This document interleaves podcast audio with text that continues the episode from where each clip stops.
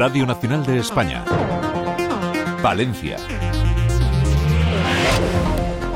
Valencia a las 2 menos 5 en Radio Nacional. Empezamos con la visita del ministro de Presidencia y Justicia, Félix Bolaños, en el marco de la Conferencia Sectorial de Justicia, la primera de la legislatura, que se está celebrando en Palencia. Silvia Trujillo.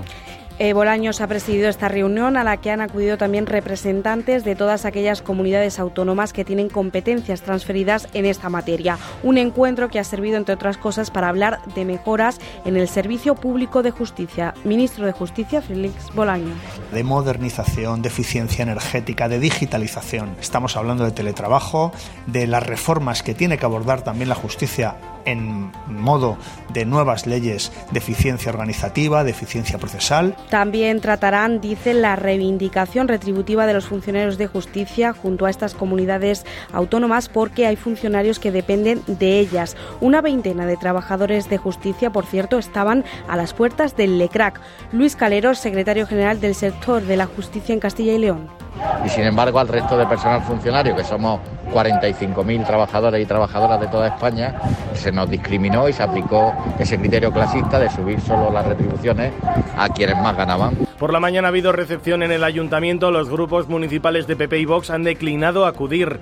Félix, eh, por motivos diferentes. Vox en contra del gobierno por la amnistía y la corrupción. El PP porque aseguran su visita no incluye avances para reivindicaciones en Palencia. En este sentido se ha pronunciado también la presidenta del PP palentino, Ángeles Armisen.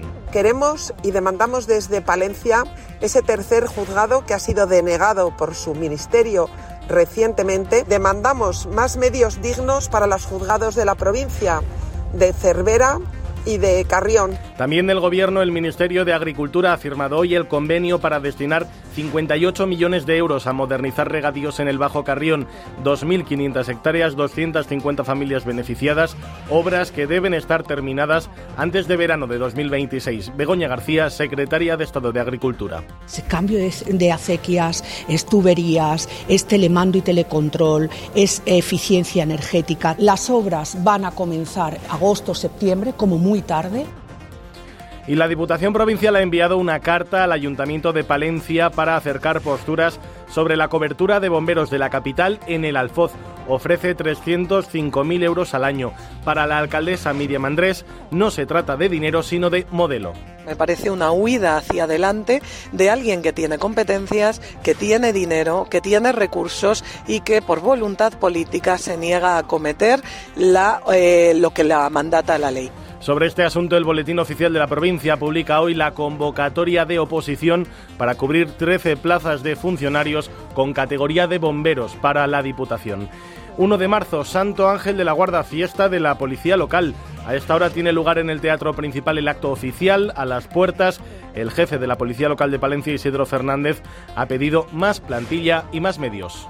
Reivindicaciones, más personal, más medios. Estamos un poco cortitos de plantilla me consta que la corporación ya está convocando plazas para poder ir cubriendo las bajas que se van produciendo y la Diputación Provincial ha anunciado su programa de formación no reglada y complementaria para este año. 570 plazas en 25 cursos, oferta récord. Hay clásicos como monitor de tiempo libre o socorrismo, también oferta actual dirigida a redes sociales, fotografía y novedades. Programa payante a foto joven o nuevos monográficos de 15 horas en una decena de municipios. Patricia Pérez, diputada de Juventud. Sobre expresión corporal, utilidades de las redes sociales para las asociaciones en el medio rural, resolución de conflictos y beneficios beneficios del asociacionismo en el medio rural y también habilidades sociales. Se va nublando el cielo, 9 grados en la capital. Puede llover algo por la tarde, especialmente en el norte. Máximas entre los 7 de Guardo y 12 de Palencia y Aguilar, cota de nieve de 1400 a 800 metros.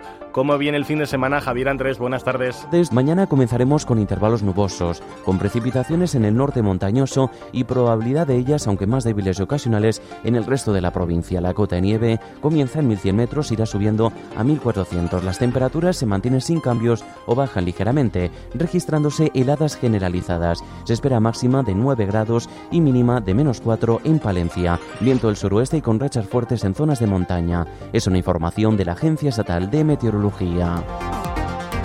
Es todo, son las 2 del mediodía, 14 horas en Radio Nacional.